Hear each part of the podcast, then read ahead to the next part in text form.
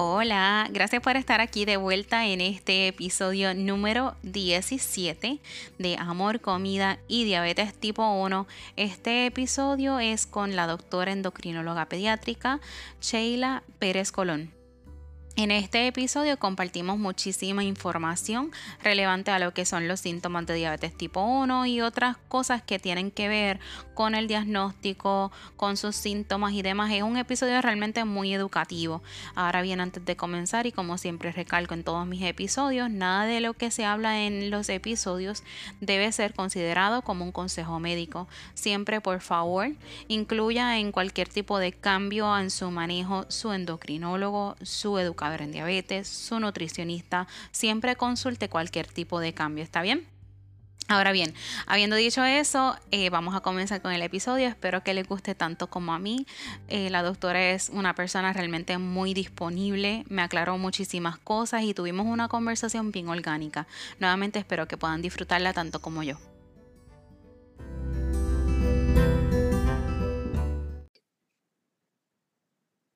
Ahí ya pues comenzó a grabar, ya puede entonces comenzar con la presentación. Ok. Eh, saludos a todos, mi nombre es la doctora Sheila Pérez Colón, soy endocrinóloga pediátrica certificada, actualmente me encuentro practicando en Puerto Rico. Eh, yo hice, ¿verdad? Soy boricua, nací aquí en San Juan, Puerto Rico, y viví aquí hasta que tenía, ¿verdad? Hasta que hice mi bachillerato en biología en la Universidad de Río Piedra, en el recinto de Río Piedras. Ya luego de ahí hice mi escuela de medicina en la Universidad Autónoma de Guadalajara y la completé en el New York Medical College en New York. Eh, el interés por endocrinología pediátrica nació desde un principio, por eso fue que ¿verdad? fui a la escuela de medicina porque siempre me gustaron las hormonas y los niños y siempre estuve encaminada hacia la endocrinología pediátrica. Entonces hice mi residencia en New York, en el Hospital Maimonides Medical Center, que es un Children's Hospital en Brooklyn, New York. Y hice el fellowship, que es la subespecialidad en endocrinología pediátrica, que son otros tres años adicionales de la residencia. Son tres años de residencia, tres años de la subespecialidad.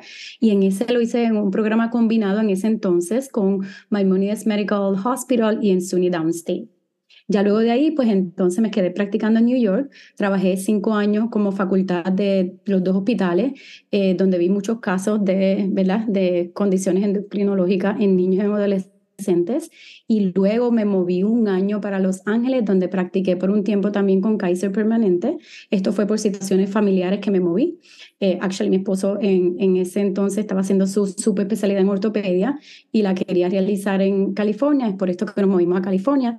Y siempre, ¿verdad? Eh, somos bien puertorriqueños, somos bien orgullosos de ser puertorriqueños y siempre hemos querido volver, a regresar. Nos encantó Los Ángeles, pero decidimos estar un poquito más cerquita.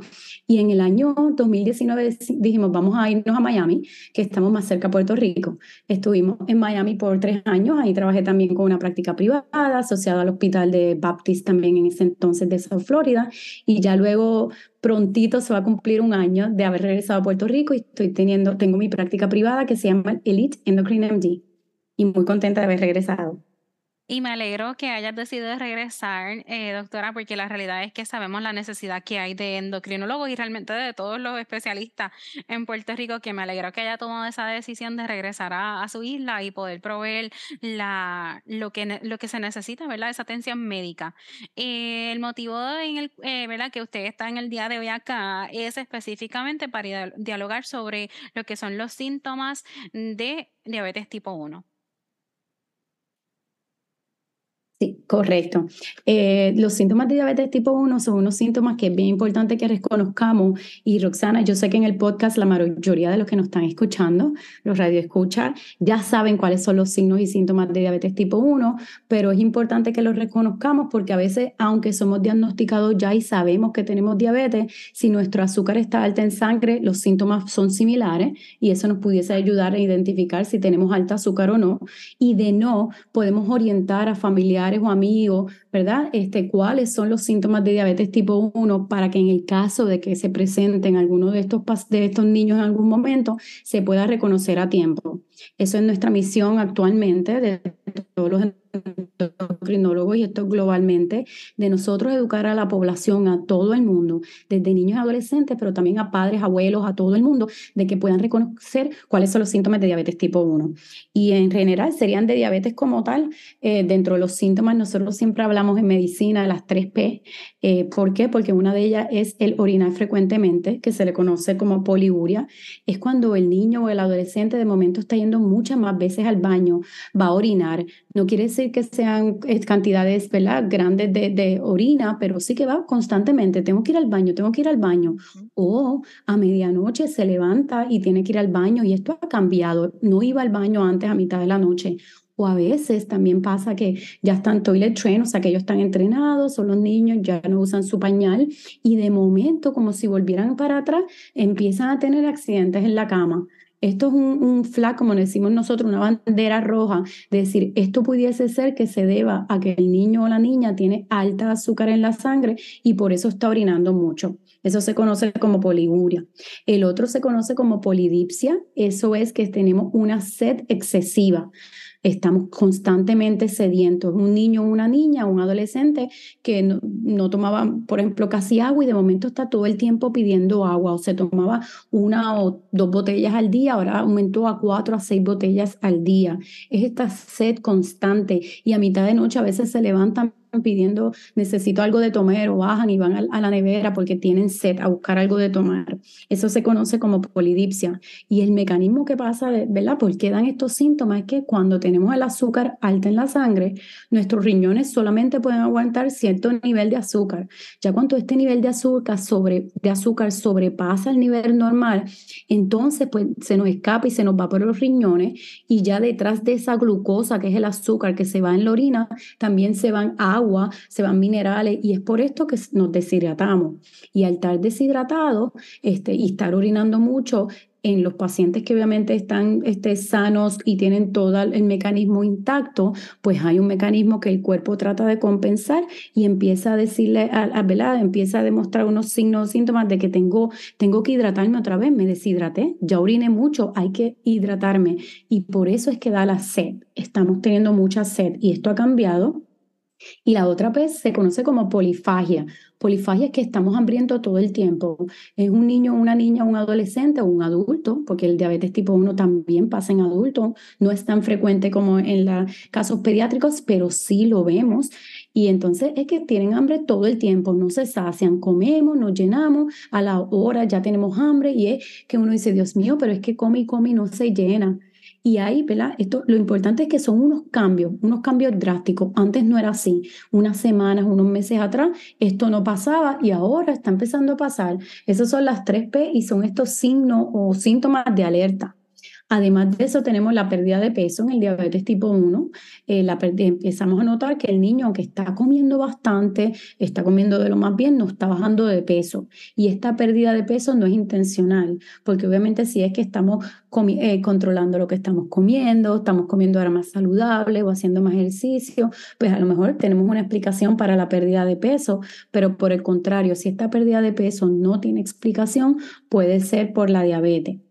Estos son los signos, síntomas más comunes, aunque hay otros, como por ejemplo que el niño de momento esté cansado, todo el tiempo está con una fatiga, desganado, esto pudiese ser diabetes. A veces tenemos problemas de la visión, no vemos bien o vemos borroso, nos pueden dar dolores de cabeza, podemos tener confusión o estos cambios de ánimos que no entendemos el por qué. Todo esto pudiesen ser signos de, o síntomas de diabetes que es importante que los reconozcamos.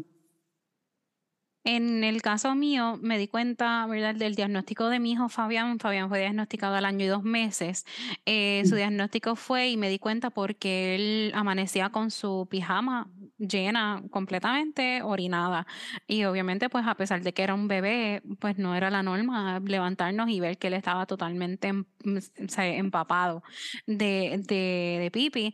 Y por eso, pues nos alertamos y contactamos al pediatra. En cuanto a estos síntomas, estos síntomas son síntomas temporeros. Entiéndase que antes de que se dé el diagnóstico y antes que se, obviamente, se recete lo que son insulina de larga y de corta duración, eh, ¿Son síntomas que solamente se presentan en este inicio del diagnóstico o son síntomas que siempre van a existir? Y te hago la pregunta porque a veces yo veo que mi hijo Fabián, por ejemplo, él siempre tiene hambre. O él, y no sé si tal vez es el aburrimiento. Una vez la endocrinóloga de Fabián me dijo, es que él está aburrido, hay que ponerlo en una escuelita. No sé si, si esto tenga que ver como que con el diagnóstico en general, que él siempre va a sentir un poco de hambre, o, eh, o es solamente en este principio del diagnóstico. Pues mira, eh, muy buena pregunta. En términos, de los síntomas, como comencé eh, mencionando, usualmente son más drásticos al principio, ¿verdad? Porque no los reconocemos y se van haciendo a lo mejor más fuertes o más pronunciados en el momento del diagnóstico, pero en cualquier momento durante el diagnóstico o durante la vida del paciente que padece diabetes tipo 1 podemos tener estos síntomas. ¿Por qué? Porque en el momento que nuestra azúcar no esté controlada, nuestra azúcar esté alta, ya sea que tengamos seis meses de diagnóstico o tengamos dos años o tengamos cinco años, si esta azúcar me está alta por mucho tiempo, voy a empezar a orinar mucho, voy a empezar a estar sediento. Actually, eh, es algo que le decimos a los pacientes y a los padres y los educamos decimos, si ustedes notan esto, por favor, si no se han verificado el azúcar, vamos a verificarlo. O si ya sabes que el azúcar está alta, pero no te diste no, nos administramos la insulina, pues obviamente vamos a presentar con estos mismos síntomas como si fuera eh, el inicio o en el diagnóstico. la contestación sería que lo podemos ver en cualquier momento. Al inicio, obviamente, pues es diferente porque no lo sabíamos. Al inicio el paciente no sabe que tiene diabetes tipo 1, pero ya una vez que estamos diagnosticados, pues usualmente uno, porque el azúcar puede estar alta, obviamente al administrar la insulina también pasan unos cambios cada vez que nos damos insulina pero, pero tienden a haber usualmente por, dependiendo del control de la, de la glucosa en sangre.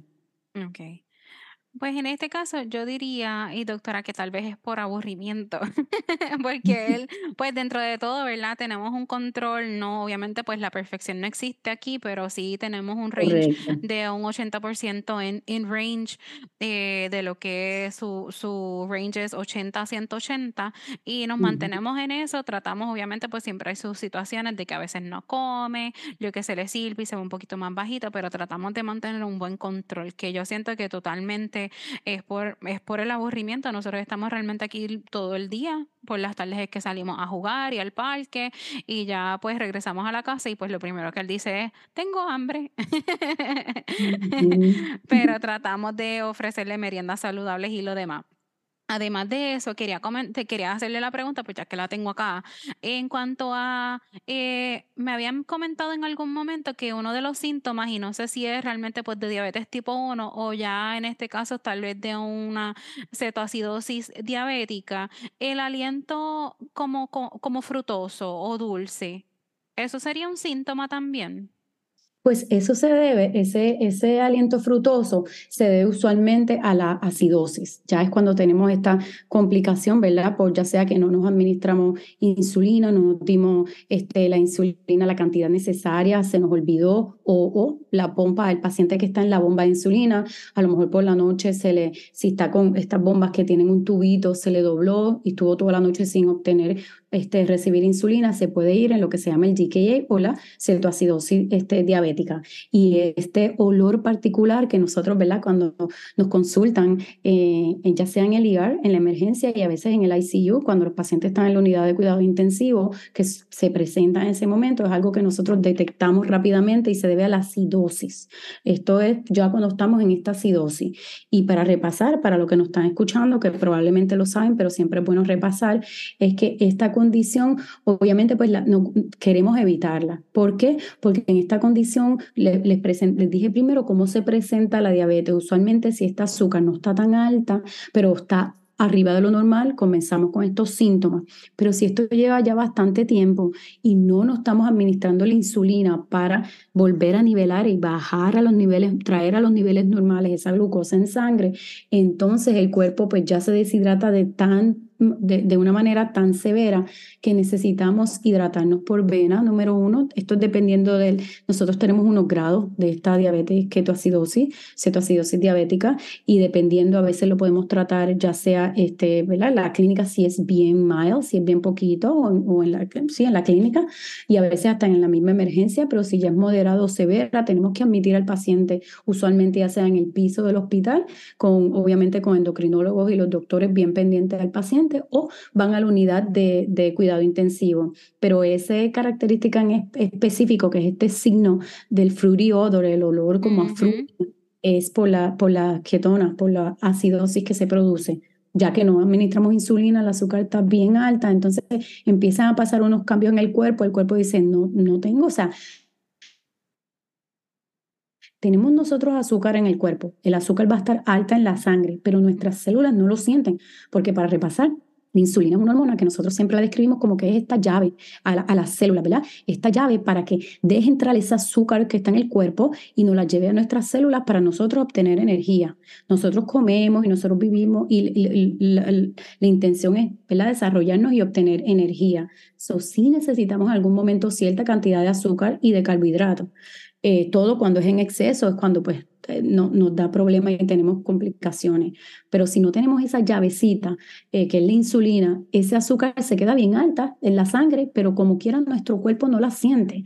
O sea que nuestros músculos, todas las células del cuerpo sienten como si no hubiese azúcar, aunque la sangre sí está bien alta al no poder entrar por esa puerta, entonces dicen, espera, tengo que buscar otra manera de yo eh, obtener la energía y es que ocurren otros cambios. Decimos, vamos a empezar a romper en la grasa, vamos a, tener otros mecanismos porque no me está llegando azúcar. Y ahí es cuando se producen las ketonas. Entiendo que en este caso en específico no sería un síntoma que, que, veríamos de primera instancia en cuanto al diagnóstico, sino más bien si ya sobrepasa y no ha sido diagnosticado y llega a este momento de cetoacidosis, sí podemos entonces eh, tener ese, ese aliento frutoso o, dulce, ¿verdad? Lo, describen más, más, como frutoso, pero ya sería, ya sería cuando estamos en otra etapa del diagnóstico o tal vez en el momento cuando no estamos obteniendo o, ¿verdad? Dándonos, en este caso, no, no digo yo porque no soy la, la que tiene diabetes tipo 1, pero entonces en mi bebé, si en algún momento yo no le proveo la insulina suficiente, y él tiene este síntoma de aliento frutoso, puede, puede entonces estar acercándose o ya en lo que se le llama el cetoacidosis diabética. Eh, eh, ¿Correcto? Claro, correcto. Y entonces por eso es que nosotros, ¿verdad? Siempre que tenemos un paciente que padece diabetes tipo 1, además de decirle, eh, eh, recetarle, ¿verdad? El glucometer, la maquinita para chequear el azúcar o si está en el sensor, siempre decimos, tenemos que chequear las la acetona, ¿verdad? Los ketones. Este, tenemos que chequearlo ya sea en la orina en casa o a veces tenemos unos devices, unas maquinitas que podemos chequearlo en la sangre. Estos son más difíciles de conseguir, lo más práctico es obviamente la orina, pero siempre le decimos, si el nivel, esto es un ejemplo, si el nivel de azúcar está por 250 para arriba, y esto lo hacemos dependiendo individualizado del paciente, eh, decimos, tiene que chequearle la acetona, hay que chequearlo a ver si ya está deshidratado, no está mm. dejando, no sabemos cuán deshidratado está el paciente, qué acción debemos de tomar, si tenemos que ya ir a un hospital o no, pero como quiera en casa vamos a empezar a hidratarnos, vamos a darnos insulina, porque ya estamos viendo este, cetona acetona, por ejemplo. So, sí, si no lo pudiésemos ver ya al principio de que ya está esa deshidratación severa, pero siempre es cuando tenemos esta hiperglicemia, este azúcar bien alta en sangre por un tiempo y no hemos respondido Entiendo. Ahora bien, partiendo por esa línea y, y aclarando, cuando, mi, y ¿verdad? aclaro, porque lo que es la cetoacidosis, obviamente, pues como mencionamos, puede ser en, el, en este inicio del diagnóstico o puede ser por la falta de insulina durante el diagnóstico. Este síntoma, ya cuando, por ejemplo, si yo, y verdad, no por crear alerta, sino más bien para recalcar y, estar clara en lo que está indicando, si yo eh, siento que Fabi tal vez tiene la, la el aliento un poco frutoso y verifico si tiene cetonas, más o menos cuál es el tiempo que yo debería decir, eh, lleva tal vez una hora con, la, con el azúcar sobre 250, más o menos a la hora, a la media hora luego de tener el azúcar así de alta, cuál es un, un, un, time, un time frame, ¿verdad? De que yo puedo decir, ya lleva una hora, debo entonces verificar el acetona o debe ser inmediatamente él llegue a esos 250. Bueno, idealmente, nosotros empezamos, eh, por ejemplo, de 250 para arriba. Si está en 250, le vamos a chequear, tenemos el azúcar alta, vamos a chequear la acetona. Y la pregunta es, ¿cuán frecuente lo vamos a chequear, a monitorear la orina? ¿Cuán, cuán no cuán frecuente, sino más bien, eso también puede ser parte de la respuesta, sino más bien cuándo yo debo entonces verificar el acetona. Debe ser si él está, lleva una hora con, con el azúcar alta o debe ser inmediatamente el alcance esos 250. Pues muy buena pregunta, Rosana, y es bien particular porque lo he visto de todo. He visto que rápido al chequearlo, tan pronto lo vemos, ya lo tienen. ¿Pero por qué? Porque a lo mejor ya no se había chequeado por hora. Usualmente si vemos que ya llevamos dos horas, o sea, nosotros le dimos la insulina, estaba alta, le dimos la insulina y como quiera se me queda alta a la próxima hora, más arriba de 250, yo siempre recomiendo que es mejor, ¿verdad? Este, eh, resolver que tener que remediar, ¿verdad? Es mejor verificar. Así que les digo, vamos a chequearlo. No, es bien costo efectivo, es solamente la orina. Obviamente con baby es un poquito más diferente. Me dijiste que tu nene se llama Fabián, tiene un año y medio. Tiene, no, él fue diagnosticado al año y dos meses, ya él tiene tres añitos, tres añitos, febrero, tres añitos y cuatro meses. Él fue diagnosticado ya hace más de dos años más de dos añitos. Pues usualmente, obviamente, los niños pequeños es un poquito más difícil porque pues no, nos orinan en el COP y eso, pero usualmente si ya nos tienen dos horas y está alta y no nos baja, yo le digo, vamos a chequearlo. Mm-hmm. Perfecto. Y obviamente, una vez lo, veamos, disculpa, una vez veamos que estaban, eh, dependiendo, ¿verdad? Sale una barrita, dependiendo del que tengamos, si es un violetita más claro, un violetita más oscuro, y ahí nos va a dejar saber el grado de deshidratación. En esos momentos nosotros decimos, ok, vamos a velarlo más de cerca, vamos a chequearle el azúcar cada hora, vamos a estar seguros que lo estamos hidratando, ¿verdad? Vamos a hidratarlo. Y idealmente, durante ese periodo, hidratarlo no con, con jugo, por ejemplo, porque obviamente estamos pensando que le estamos dando líquido, pero estamos así que estamos administrando azúcar a la vez o idealmente sería a de tiempo tratar de que no coma para ver y tener una idea más exacta de qué es lo que está pasando dentro de una hora a la próxima. Perfecto. Eh, doctora, le, le le dejo saber que está teniendo un poquito de distorsión en la voz, parece que no tiene mucha señal. En esa, en esa última frase que dijo que eh, no, se escucha muy bien, hubo un poquito de distorsión para que, ¿verdad? Sepa, no sé si se mm, si pudiera tal vez buscar un otro otra área o porque es como de momento, no es, no es, ya ha pasado como en dos ocasiones, solamente le quería dejar saber. Ok. ¿Y ahora me escucha bien? Sí, ahora sí, escucho mucho mejor. Gracias. Ok, claro. Eh, no, no, estaba diciendo que una vez nosotros que tengamos que hacer, ¿verdad? ¿Qué hacemos cuando detectamos que sí, que tiene ketonas en la orina? Eh, pues obviamente es velarlo bien de cerca. Número uno es ver si, qué síntomas tiene, por ejemplo, si el niño o la niña está vomitando, no está vomitando, se ve alerta no se ve alerta, pero idealmente una vez sale positivo, entonces decimos, vamos a ver el azúcar en cuanto está, vamos a ver si tenemos que administrar insulina, si le acabamos de administrar insulina 30 minutos antes, pues no le vamos a administrar insulina, ¿verdad? Vamos a esperar un poquito más, pero si ya han pasado, por ejemplo, dos horas y no le ha bajado esa azúcar, pues podemos administrarle insulina y velarlo bien de cerca, pero en este periodo, cuando ya vemos que hay deshidratación, tenemos que idealmente no darle fluidos o líquidos que tengan azúcar, idealmente que sea agua, por ejemplo, y, tratar de que no coman en este periodo en que cada hora estamos verificando a ver si esto está mejorando o no, porque obviamente pues puedes confundir eh, lo que esté pasando. Pero una vez detectemos que estamos deshidratados, tenemos que estar velándolo bien de cerca, no es decir, ok, eh, pues le di la insulina y lo voy a mandar a la escuela y son las 8 de la mañana que lo vuelvan a chequear a las 12 del mediodía. No, en estos casos velarlo bien de cerca y cada hora estar monitoreando ese azúcar. Entiendo. Ahora bien, partiendo por esa, por esa información, los síntomas en cuanto a azúcar alta y azúcar baja. Pueden variar, son similares. La realidad es que en mi caso, pues yo no tengo contexto. Mi hijo pues apenas tiene tres años y él no sabe distinguir un, azúcar alta, un azúcar bajita. Eso sí, yo puedo notar en él que cuando él tiene el azúcar baja, él sí tiene, eh, como le decimos nosotros, tiene mecha corta. no, no, no aguanta nada, no puede tolerar, no puede no puede, él no está escuchándome. O sea, él en ese momento yo sí puedo notar eso en él, pero en cuanto a la específicamente cuáles son los síntomas en esas dos vertientes. Bueno, pues usualmente para el, se entrelazan, Roxana, como mismo tú, tú debes saber, sí, se entrelazan los síntomas, pero algunos son más específicos de uno o del otro. En términos de hipoglicemia, que es cuando tenemos el bajo azúcar, y obviamente para repasar decimos que idealmente debe ser de 70 para arriba, menos de 70 lo llamamos hipoglicemia, el azúcar en sangre, y dentro de los síntomas pudiesen haber, por ejemplo, mareos, que el niño o el adolescente de momento se sienta como que mareado, eh, puede haber confusión, puede haber como temblores, decimos, shaky, o sea, está tembloroso, eh, está confundido, no sabemos dónde está. Como tú bien mencionas, los cambios de ánimo, eso es bien específico también de cambios en el azúcar. Cuando el azúcar no está normal, empiezan a tener estos cambios de ánimo que ni ellos mismos entienden el por qué. Mm. En hipoglicemia o baja azúcar, de momento tienen como que mucha hambre, están esta desesperación por comer. Pues sí, porque el cuerpo es tan inteligente estamos teniendo baja azúcar, necesita comer. Y podemos tener sudoración, por ejemplo, empezar a sudar. Vemos que el niño o el adolescente está sudando muchísimo.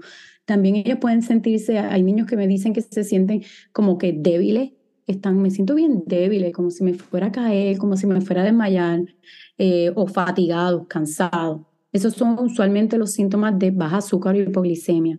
Por el otro lado, en hiperglicemia, que es que tenemos el alta azúcar, y como tú bien mencionas, Roxana, para cada niño, dependiendo de su edad, usualmente le damos como que lo que llamamos un target, cuál sería donde nosotros quisiéramos que la mayoría del tiempo esté el azúcar de este paciente en específico, y varía pero ya después de cierto nivel para arriba lo llamamos hiperglicemia, que es alto azúcar. Y en el alto azúcar, pues como comencé, nos tenemos que recordar otra vez de cuando se hizo el diagnóstico. Cuando se hizo el diagnóstico teníamos alto azúcar y no lo sabíamos, pues pueden venir lo de las 3P, orinar frecuentemente, tener mucha sed, tener mucha hambre, podemos tener esa pérdida de peso, pero obviamente la pérdida de peso no la vas a ver en un día. Si queremos saber si está alto o no, lo más que te da es orinar frecuente y mucha mucha sed, pero también nos puede dar dolores de cabeza frecuentes, nos puede dar tanto con hipoglicemia como con hiperglicemia. Eh, eh, también nos puede dar este, sí, eh, visión doble, por ejemplo, visión borrosa, también nos suele dar con alta azúcar. la, mayoría de los síntomas se entrelazan, pero yo diría específico así de hipoglicemia, de los más así es la sudoración, la debilidad, este, este tembloroso, estas ganas de comer y de hiperglicemia, el aumento al orinar, dolores de cabeza, visión borrosa. Okay. Eh, ahora que mencionas los temblores, en, el caso de Fabi, eh, yo lo he visto eh, por las noches cuando en esta en estos momentos es rara la vez, pero anteriormente cuando sí le daban bajones de azúcar durante la noche, sí yo veía que tan pronto yo lo yo hacía esto como para levantarlo para que tomara un poquito de jugo, que él agarraba ese juguito, y sus manitas se veían como temblando que sí, sí, he visto los temblores, he visto la sudoración, que se, que parece que el, el, aire no está ni prendido, lleva dos horas corriendo y solamente está acostado, sí he visto. Y el hambre, pues, puedo, puedo decir que sí, también lo he visto, porque es como usted dice, que cuando sienten ese bajón de azúcar, es como si su cuerpo le estuviera dando esa señal, mira, este está bajando el azúcar, necesitas buscar alimento para entonces regular, es como, es como un, eh, un mecanismo de defensa realmente. Que, que, sí puedo, puedo ver esas diferentes. En cuanto a estas dos, y eh, ya habiendo dialogado sobre lo que son los síntomas, sabemos que ambas son, no son saludables. ¿Hay alguna que sea menos eh, o que sea más perjudicial, debo decir, que la otra? En términos de hipoglicemia o hiperglicemia. Es correcto. Mira, yo te diría, eh, obviamente como endocrinóloga pediátrica, te diría que ninguna de las dos es saludable, no nos gusta que estemos en hiperglicemia o hipoglicemia y te explico el por qué. Con hiperglicemia, obviamente, cuando está, esto es crónico, no tenemos el azúcar controlado y está bien alta, nos aumenta el riesgo a este, consecuencias como por ejemplo la condición de los ojos, que se conoce como la retinopatía, se nos pueden afectar los riñones, que se conoce como la nefropatía, se nos pueden afectar nuestros nervios, que son la neuropatía, además de muchos otros problemas cardiometabólicos del corazón y del desarrollo. Eh, en, los niños. So, hiperglicemia no es saludable. Hipoglicemia, lo que pasa es que dependiendo de lo severo, número uno, nos puede comprometer porque muchos episodios de hipoglicemia de baja azúcar pueden afectar el estado cognitivo del paciente, sobre todo en estos años, ¿verdad? De desarrollo neurológico, baja azúcar, que no tengamos azúcar en nuestro cerebro, eh, no, no, da riesgo para condiciones neurológicas y nos pueden afectar la, la, actividad cognitiva del paciente. Y obviamente, pues lo más que nos asusta a todos, eh, papás, abuelos, maestros y doctores, es estos episodios de hipoglicemia severa, por ejemplo, cuando el azúcar nos baja tanto que el paciente se puede ir en coma y, y puede darle una convulsión y desafortunadamente en algunos casos, si no son tratados a tiempo, pudiesen hasta fallecer. Es por esto que Ambos son diferentes. La hiperglicemia es cuando es más crónico. Usualmente pues no va a ser algo agudo con la hiperglicemia. Sí el agudo te va a llegar al DKA, que también es una complicación que nos preocupa mucho. Esa cetoacidosis diabética, ¿verdad? Porque eso puede ser agudo. En un día el niño se puede ir en, esta, en esta emergencia, porque así lo llamamos, ¿verdad? Eh, diabética. Eh, que es algo que nos preocupa, pero en hipoglicemia, pues obviamente es que nos baje tanto este azúcar, que no lo reconozcamos a tiempo, que no lo podamos tratar qué consecuencias pueden tener y algunas son devastadoras. So, yo hablo personalmente por mí, entre hiperglicemia y hipoglicemia, no me gustan ninguna de las dos. Tenemos que estar alerta cuáles son los signos y los síntomas y esto no es para alarmar porque obviamente no es para alarmar, sino para educar, de que pues debemos de estar pendientes de las hiperglicemias, cuando las tengamos altos debemos de ver, ¿verdad? Nos toca dar insulina o no, ir un poquito para atrás y reflexionar el por qué tengo azúcar, eh, alta azúcar, a lo mejor fue porque pues, el niño obviamente es un niño o la niña se comió un dulce sin decirnos, se tomó un jugo sin decirnos y es obviamente volver a educar. Eh, la diabetes, como bien sabe, y esto va a ser un proceso de por vida. Estamos constantemente aprendiendo, constantemente. Y es algo, nuestro azúcar hoy puede estar bien, haciendo todo lo bien y mañana estamos haciendo todo bien, estamos chequeando, contando carbohidratos, haciendo todo perfecto y decimos, ¿qué está pasando? Vemos estas fluctuaciones en el glucomímetro, en los sensores y no sabemos por qué, porque nuestro cuerpo varía dependiendo de nuestro ánimo, nuestra temperatura, de tantas cosas, pero lo ideal es reconocer cuáles son los signos y síntomas y actuar. No dejarlo, ah, no, sí, eso le ha pasado antes y él está bien o ella está bien, está en 200 y 300 y pasan cinco horas, no, no, él va a estar bien, no, es actuar. De eso es importante que lo mencione porque a veces nos quedamos, nos quedamos en esa incertidumbre y me, y me, ¿verdad? Me incluyo en esta, en lo que voy a decir, no es en general, es en cuanto a lo que yo he experimentado. En algún momento durante el diagnóstico de Fabián, como Fabián fue tan pequeño a su diagnóstico, me me quedé en un, en un, un, lapso de conformidad, de que no me, no me estaba preocupando lo suficiente porque yo, porque en mi mente y para, y verdad, por falta de educación también, sentía que, que no me tenía que preocupar tanto de esos 200, 210, 220, porque el diabetes es así o no me tenía que preocupar, no, porque ya mismo eso le va a empezar a bajar, pero como usted menciona, dos, tres horas en altos niveles de azúcar no es saludable, tal vez no llegaba a un, a un, ¿verdad? A, mayor a una mayor consecuencia como es la cetoacidosis, pero sí obviamente con esos altos niveles de azúcar ya estamos haciendo daños a los órganos. Y sí me quedaba en esa conformidad, que qué bueno que lo mencionas, que no es verdad cuestión de alarmar a nadie, más bien sino de actuar al momento de que hay que actuar. Si es la azúcar está alta, pues actuar con lo correspondiente. Si está bajita, pues también actuar en lo correspondiente, lo que, no, en lo que nos han indicado y lo que es recomendado.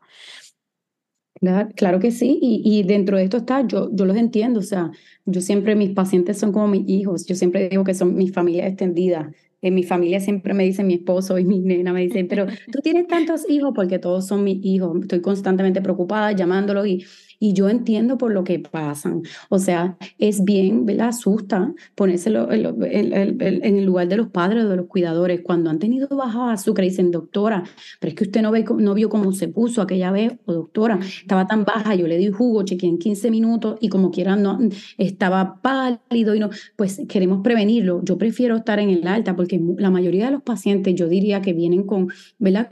Comentando esto, o oh, sí, yo prefiero que estén alta con hiperglicemia, que estén hipoglicemia que tenga hiperglicemia.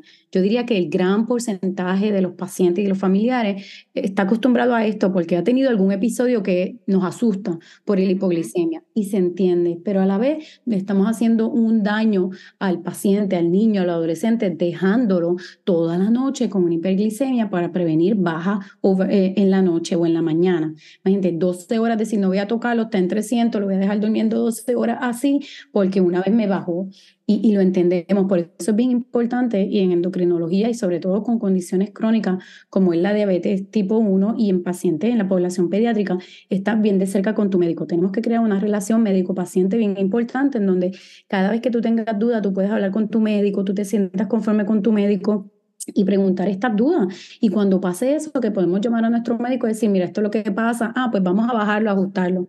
Pero si a veces esperamos y se supone que, ¿verdad? Idealmente yo lo veo más frecuente que tres meses, pero si han pasado tres meses, no han podido ver el doctor cuatro o cinco, no podemos esperar tanto. Tenemos una preocupación, debemos hablar con nuestro médico porque somos un team. El endocrinólogo y los padres y el paciente somos un team para poder mantener ese, ese este control.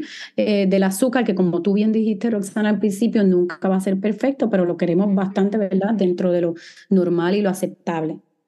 Sí, y qué bueno que mencionas lo del equipo, porque sí, realmente necesitamos ser bien conscientes de que si en ese momento mm, el endocrinólogo tal vez no, usted entiende que no, no, está, no, no les está dando las herramientas que usted necesita y está postergando tal vez consultarlo, porque no, la cita todavía no es hasta, por ejemplo, hasta agosto y estamos en junio. Esa no es, esa no es la, esa no es la, ¿verdad? La, eh, la respuesta adecuada, sino más bien que, que usted pueda acercarse tener esa confianza de consultar con su endocrinólogo, hacer un plan, hacer ajustes si es necesario y obviamente siempre con, con el respaldo de su equipo, que es ese endocrinólogo o ese educador en diabetes. Eh, y en las escuelas también, ¿verdad? Un, un poquito más allá, es bien importante los niños que están en la escuela. Obviamente sabemos que tenemos una ley, tiene que haber siempre en las escuelas algún, alguien entrenado, ya sea un maestro o algún adulto, ¿verdad? Que esté certificado y entrenado para, para poder trabajar con pacientes con diabetes tipo 1, pero es sumamente importante que los padres también se reúnan con ellos, con los directores, que seamos todo un team, porque si hay algo que les preocupa, muchas de las enfermeras de la escuela pues me contactan rápido y me dicen, mira, estoy viendo esto, a veces me contactan hasta antes de contactar al papá porque somos bien close y le hemos dicho que sí pueden hacerlo. Es sumamente importante que seamos todo un team, porque la diabetes es algo que hay que trabajarla en conjunto. Sí, eso próximamente Fabián va a empezar la escuela. Se podrá imaginar, se podrá imaginar mi nivel de estrés, además de todas las otras cosas que uno tiene, ¿verdad? Durante el día y las responsabilidades que uno tiene. Añadirle que pues un niño va para preescolar es bien complicado. Ya me reuní con maestras, ya me reuní con la nutricionista y las enfermeras y estamos en ese equipo y me, y me muestro siempre muy disponible para ella porque yo sé que no es, no es fácil yo sé que no es una condición, entre, entre comillas, ¿verdad? Eh, por decir, no decir normal, sino más bien un, diagnóstico como que lo escuchamos frecuentemente y sé que es mucha información que abarcar y siempre me muestro muy disponibles para ellas, para poder orientarlas, para poder, ¿verdad?, hacer ese equipo que tanto usted menciona para, para el beneficio del niño, porque aquí el, el, el, ¿verdad? el más beneficiado es el niño y obviamente pues después mamá y papá que pues tienen una paz mental cuando se van del, de la escuelita, pero sí estoy tratando de, de crear y de construir ese, ese buen equipo. Sumamente importante. Y hoy día con los sensores, eh, obviamente pues a lo mejor tienes más, más, más paz porque pudieses ver de, en tu celular y papá en celular o abuelito cómo está el azúcar en la escuela, en el daycare y eso les da a los familiares un poquito de más tranquilidad. Sí, eso es lo que estamos trabajando ahora. Fabi no tiene teléfono propio, como él siempre está conmigo, pues nosotros tenemos el Dexcom atado a mi celular y tenemos el control del Eso. Omnipod 5, que son dos dispositivos, pues estamos tratando pues de hacer las gestiones para que él solamente tenga un dispositivo, sea un celular y pueda llevárselo en la escuelita y pues yo pueda estar más pendiente que pues ha- haciendo, haciendo ajustes y arreglos por todas partes para poder, como, como usted menciona, tener esa paz de pues dejarlo cuidando con alguien, que él tenga esa experiencia de escuelita y de socializar y de estar con otros niños, crear rutina y pues obviamente también pues permitirme a mí un poquito de, de tiempo porque he sido cuidadora desde que desde su diagnóstico al año y dos meses hasta, hasta ahora. No, y, te admiro, y igual, exacto, todas las madres los padres que nos están escuchando, es algo que, conlleva de mucho esfuerzo y mucha dedicación, y eso va a seguir, pero lo están haciendo muy bien. Hay días, como le menciono, hay días buenos, hay días no tan buenos, pero el próximo día puede ser mejor, y obviamente es esta actitud de, de nosotros eh, querer aprender, querer que va a estar todo bien, vamos a ver entonces, ¿será que estoy haciendo esto mal? De, de querer aprender, y si hay duda, no quedarse con ella, sino obviamente pues hacer las preguntas. Este, yo quería aclarar aquí, obviamente, que nada de lo que hablé aquí es una recomendación específica para ningún paciente, um, porque obviamente pues aquí me gustaría que cada paciente consultara con su médico, porque los azúcares ideales son de cada paciente, como mencioné, obviamente estamos hablando de un tema general, pero que es importante y me encanta, Roxana, que me hayas invitado, porque es importante que hablemos sobre la diabetes. Para mi Sí. sorpresa, ¿verdad? En Puerto Rico yo siempre he manejado con diabetes, como al ser endocrinólogo pediátrico es uno de los diagnóstico, sino el que más frecuente vemos. En, cuando trabajé en New York era la directora de la clínica de diabetes con muchísimos pacientes, eh, pero es importante este, reconocer que aquí en Puerto Rico he visto que la incidencia, los nuevos casos y la prevalencia, que es cuántos casos hay eh, de diabetes tipo 1 es mucho mayor.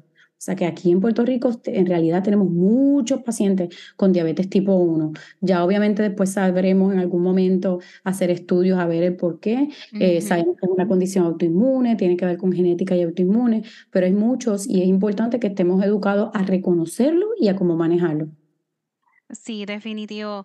Yo le agradezco que haya tomado el tiempo porque yo sé que pues es doctora, tiene su, sus responsabilidades, adicional pues tiene su familia y demás, que yo le agradezco muchísimo que haya tomado el tiempo porque en específico, ah, y como antes mencionó, pues nada, eso yo lo recalco muchísimo en mis episodios, que nada de lo que se dialoga en estos episodios debe ser considerado como un consejo médico, porque obviamente pues yo no soy doctora, obviamente usted sí, pero de igual manera cada, cada paciente es individual y siempre debe consultar su endocrinólogo y su equipo en específico para poder aclarar cualquier tipo de duda. Y el, y el motivo por el cual hago este podcast realmente es para crear conciencia de lo que es esta condición, de lo que estamos careciendo en cuanto a información, porque les soy honesta, al principio del diagnóstico de mi hijo, yo no tuve información clara.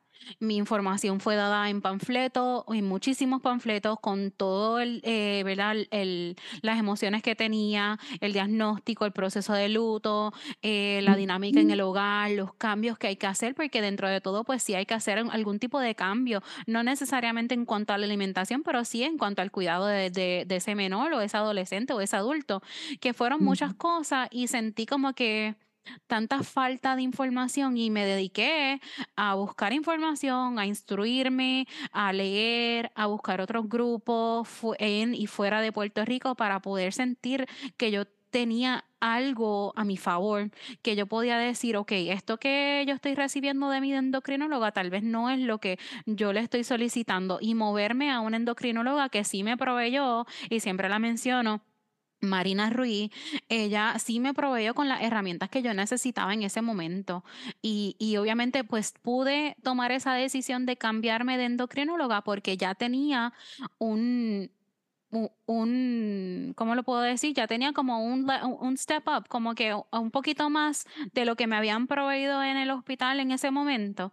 Y, pero es complicado, son muchas cosas, pero obviamente pues hago el podcast en beneficio a todas las personas con el diagnóstico y, y que no, y que no están solos y que la información pueda llegar de otra manera, porque tal vez en este inicio del diagnóstico tenemos tanta información y tantas personas diciéndonos distintas cosas, el endocrinólogo, la nutricionista, el educador en diabetes, que es abrumador realmente. Y pues creé este podcast no tan solo para aliviar la carga mía y poder dialogar con otras personas con, con, ¿verdad? como cuidadores o personas que viven con el, con el diagnóstico, sino más bien también para proveer un poquito de alivio, un poquito de, aquí hay información, es más, es más simple menos rebuscada, no términos muy rebuscados y está disponible gratuitamente y no tengo que tal vez pagarle a alguien para que me pueda orientar, porque eso sí pasa, que hay que pagar o hay que sacar un momento.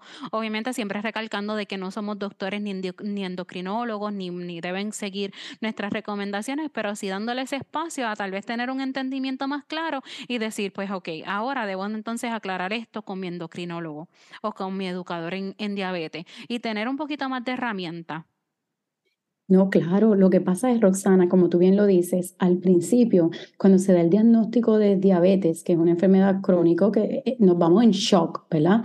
E, ese es el primer resultado. Decimos, y cuando empezamos a hablarle al padre, por ejemplo, en la emergencia o en el hospital, en el piso del hospital de pediatría, están todavía que a veces es hasta difícil entenderlo, o sea, estamos hablando, pero todavía sabemos que, que esta información puede que no sea procesada como a lo mejor dentro de unas semanas, unos meses pero eso es totalmente normal. Hay un estado de shock, hay un estado que decimos nosotros denial, como que de negación, no, no puede ser, esto se va a ir, hay un estado de luto y ya luego entonces empezamos a aceptar.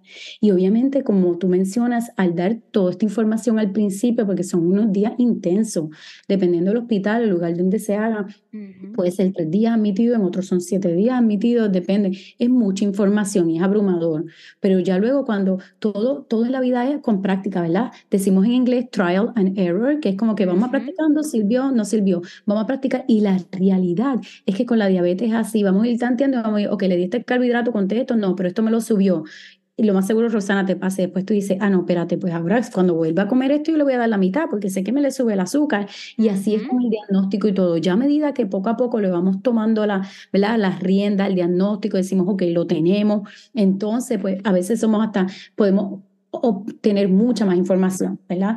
Este, son, unas etapas, son unos procesos, pero, pero sí es importante que, el papá esté on board y como siempre digo, que hagan todas las preguntas y que es normal, no se sientan como que, ay, yo debí saberlo, no lo debí, porque no lo pregunté ahora nomás, pero atrevo a preguntarlo, claro que no. A mí me encanta que los padres o los cuidadores me llenen de preguntas, es algo que me fascina, a mí me encanta educar y al yo ver ese interés más todavía estoy allí haciéndoles dibujos y explicándoles. So, es bien importante que tengamos ese support. So, sí. Sí, eh, fue, fue, como usted menciona, es complicado y es abrumador, pero como, como mencioné en algún momento en otro de mis episodios, realmente pues nosotros, y lo recalqué porque una mamá se sentía un poco pues culpable dentro de toda esta situación de no haberse percatado o no haber tomado riendas sobre la condición de su hijo en, en un tiempo la más corto. Y, y, le dejé saber que no era su culpa, porque ella estaba trabajando con lo que tenía en ese momento. Ella pues tenía una información y ella estaba trabajando y estaba cuidando de su hijo en base a la información que tenía. Que no se sintiera culpable porque obviamente pues es un proceso y, y debe, pues paso a paso ella va a adquirir esas herramientas que tanto ella necesita. Claro, y apoyarse en esos grupos de apoyo es fundamental, porque pues sí, tenemos el endocrinólogo, tenemos al educador certificado de diabetes, tenemos el trabajador social, la nutricionista, somos todo un team, pero también fuera de ahí, que los familiares tengan, y hasta los pacientes, ¿verdad? Ya en tu caso, cuando Fabián vaya creciendo, que tenga sus amigos, que tenga alguien que conozca con diabetes, o que, que tú como mamá obviamente tengas estos grupos también que pasan por lo mismo y se entienden, es fundamental. Sí, yo tengo, no tengo muchas personas, estoy en un grupo de apoyo, que se llama Sugar Free Kids, y pues tengo una mamá cercana que tiene un niño con diabetes tipo 1 recién diagnosticado. Son, son contaditas, pero sí hay personas que saben de lo que estoy hablando y pues uno se siente como más en confianza de, de, de poder tal vez expresarse otra tal vez desahogarse en esta situación porque son personas que sí saben de lo que uno está hablando y uno puede, puede apoyarse en ellos, que realmente eso es lo más importante. Yo al principio del diagnóstico no tuve tantísimo apoyo, pero no porque mis familiares no estuvieran cercanos ni porque papá no estuviera disponible.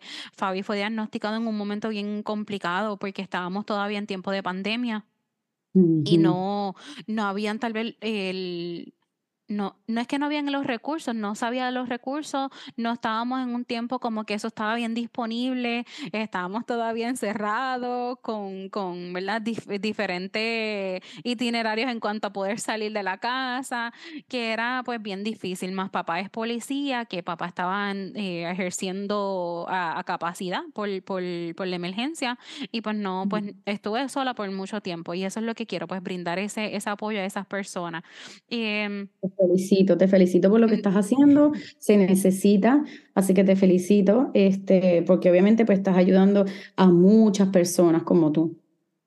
No, le agradezco muchísimo poder estar aquí. Para terminar, tengo unas preguntitas eh, que las la busqué de unas amistades que sí tienen niños con diabetes tipo 1, que fueron preguntas que en algún momento familiares cercanos le hicieron. Y para aclararlas, y con eso podemos terminar, son preguntas relativamente sencillas.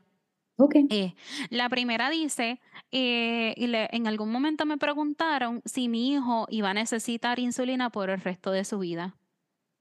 La contestación es sí, hasta el día de hoy, que estamos en junio del año 2023, eh, no se ha encontrado la cura para la diabetes tipo 1. La buena noticia es que sí tenemos el tratamiento, un tratamiento sumamente efectivo, el cual es la insulina, y tenemos tecnologías que cada vez van cambiando para facilitarnos ¿verdad? la administración de la vida. Pero sí, como lo que pasa es que tenemos deficiencia, no tenemos producción de insulina, el manejo de diabetes tipo 1 es con insulina.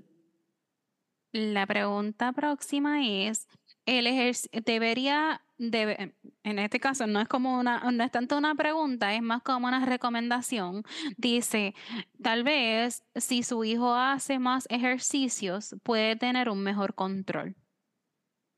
Bueno, esto es este Idealmente, ok, es que esto es un poquito más, más, más detallado. Se supone que, que todos hagamos ejercicio porque sabemos que el ejercicio ¿verdad? nos lleva a una mejor salud, estamos más saludables.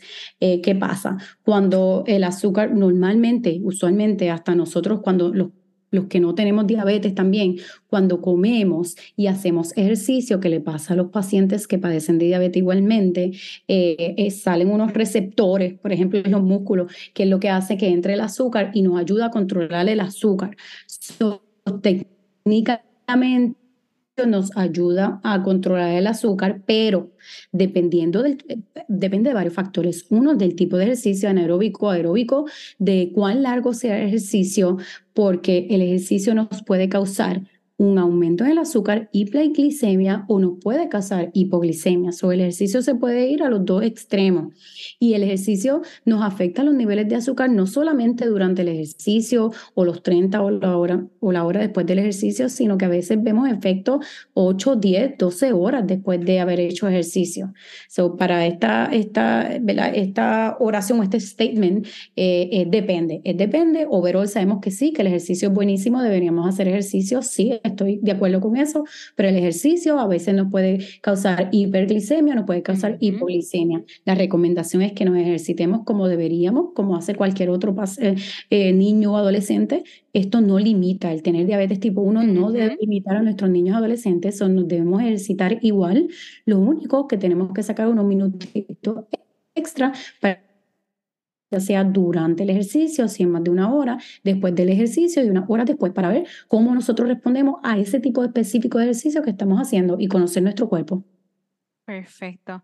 Y Sí, porque sabemos que, y las personas que obviamente pues viven con la condición o tienen niños con esta condición, sabemos que el niño va al recreo a las 11 y 30, pero tal vez no es algunas horas luego de ese recreo que está en, es verdad, haciendo actividad física en el patio, corriendo, brincando, tirándose por la chorrera, haciendo tantas cosas. Sabemos que al momento pues no vamos a, ver tal vez ese, ese ejercicio, lo vamos a ver más adelante. Yo lo he visto, yo lo he visto ese efecto y eh, a veces pues uno se hace muchas preguntas, qué es lo que está sucediendo, pero es que no se nos olvidó que hace un tiempito atrás durante el día y el niño sí estaba haciendo algún tipo de actividad física y está creando este bajón de azúcar que es cuestionable, que tal vez está durando, durando mucho tiempo, pero sí tiene una respuesta, es que no hicimos los ajustes adecuados antes de esa actividad física, que sí entiendo que, que deben hacer actividad física, pero sí obviamente verificando y obviamente haciendo los ajustes junto con, un, con con, su equipo médico.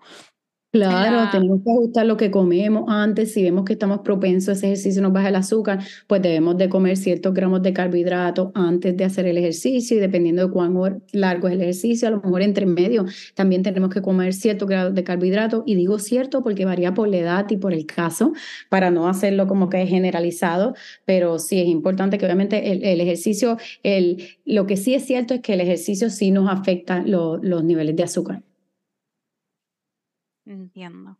Y la última pregunta dice, ¿qué debo decirle a, una persona que me indica, en este caso es una persona que padece de diabetes tipo 1, lleva padeciendo por un largo periodo y esta persona recibe recomendaciones de que en algún momento debería, y discúlpame, debería en algún momento no alimentarse de cierta manera o en este caso cambiar su forma de alimentación para que pueda entonces no tener diabetes tipo 1.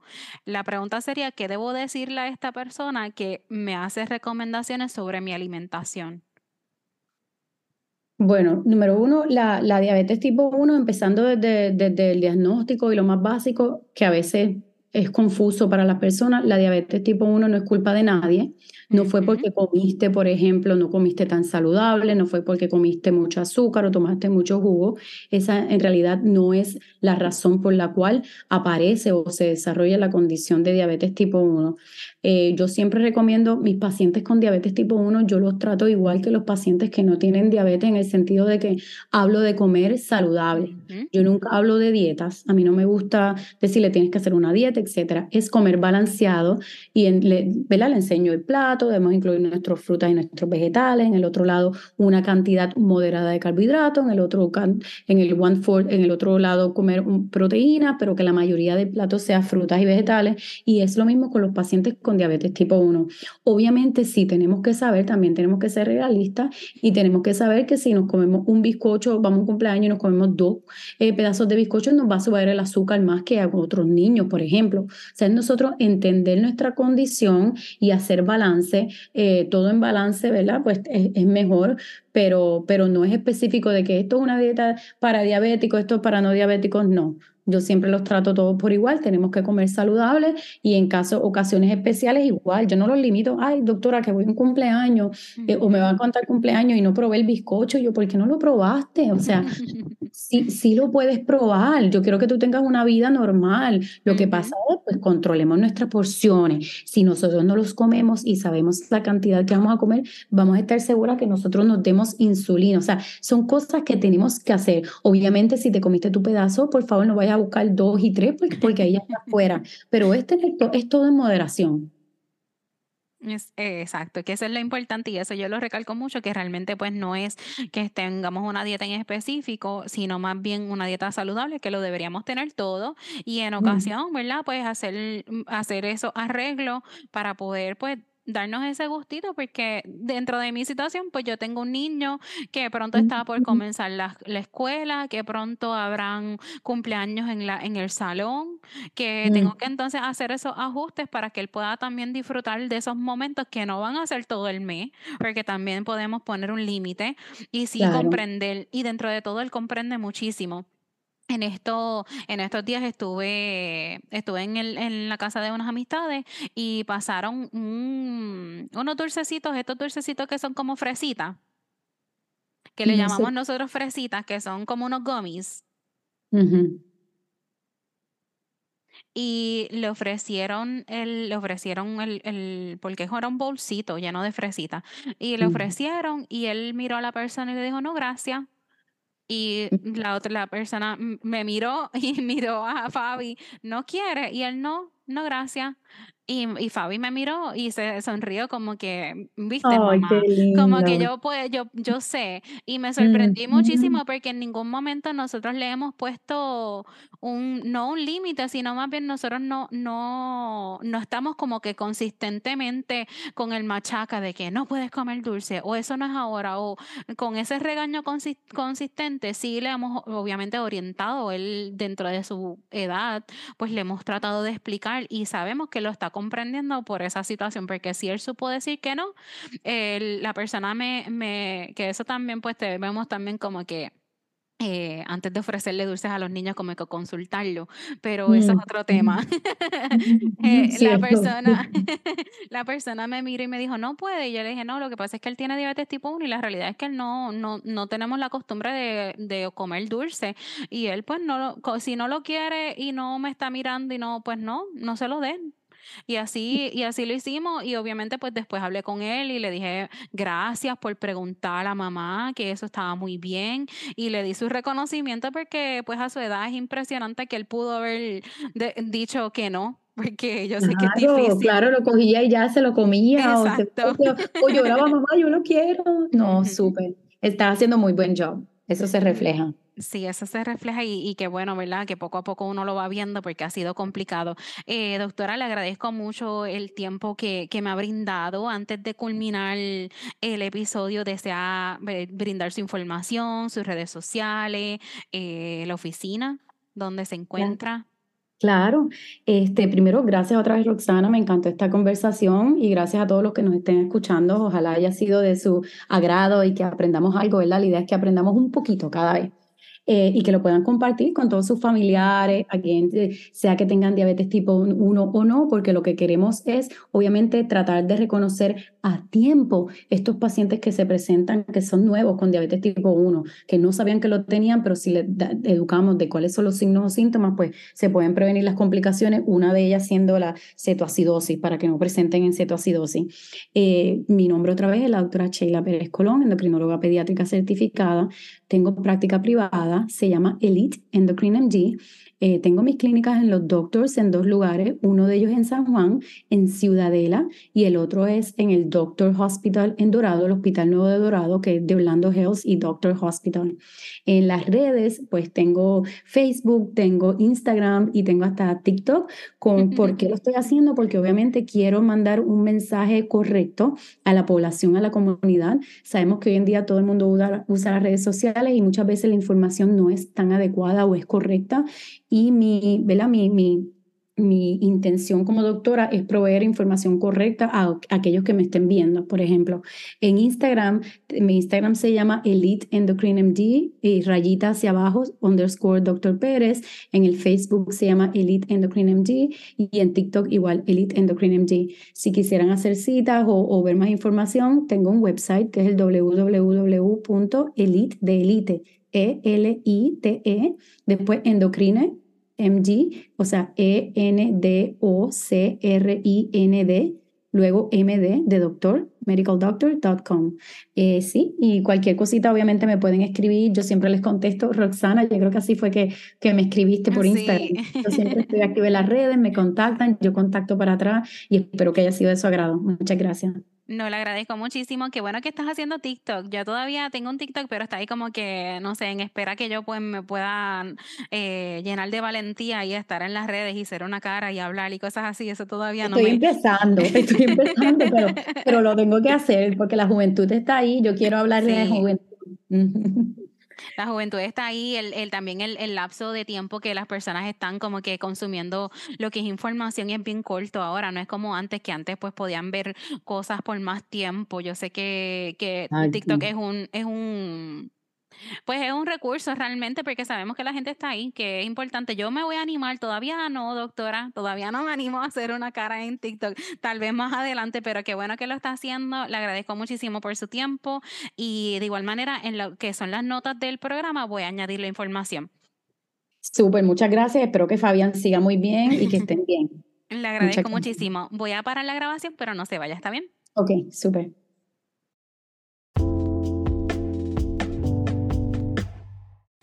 Gracias por estar hasta el final de este episodio. Recuerden que en las notas del programa está la información de la doctora, sus redes, sus localidades donde está proveyendo servicio.